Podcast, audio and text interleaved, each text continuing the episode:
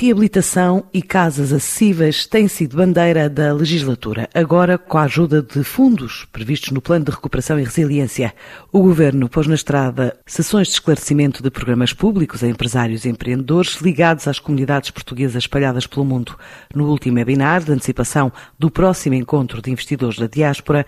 que este ano vai ser em Fátima, entre 9 e 11 de dezembro, a Secretária de Estado das Comunidades falou no Programa Nacional de Apoio, que inclui um gabinete já criado, uma rede de trabalho com autarquias, e Berta Nunes lançou também um apelo à participação em novos concursos públicos. E as nossas necessidades são uh, reforçar o mercado um, de arrendamento a custos, a custos acessíveis, a custos controlados, melhor dizendo,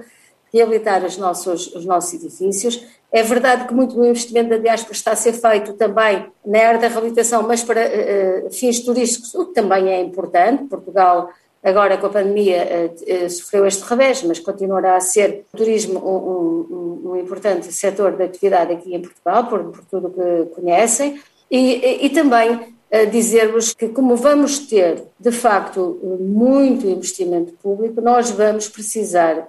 que as empresas portuguesas que estão a trabalhar no, no exterior, não só em França, empresas de construção civil, venham aos concursos públicos. Por isso aqui um alerta, precisamos uh, que venham também aos concursos públicos, porque vamos ter de facto aqui um, uma exigência muito grande para executar uh, tudo o que é uh, plano de recuperação e resiliência e também aí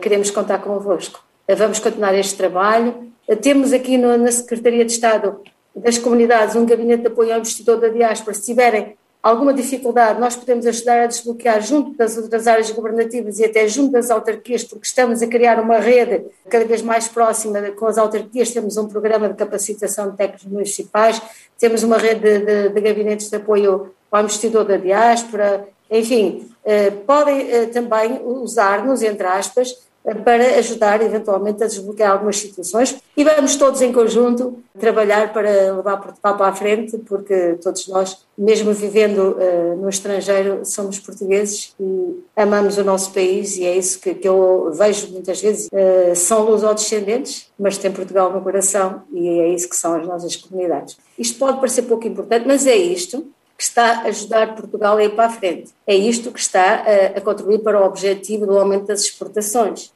Eh, da criação de postos de trabalho. E agora o que nós vos queríamos propor é que nos vossos investimentos pensassem que temos aqui uma oportunidade de uh, uh, investir na reabilitação e no mercado de arrendamento a custos controlados, que tem bastantes vantagens e até bastante segurança, porque temos aqui todos aqueles seguros que, no fundo, também garantem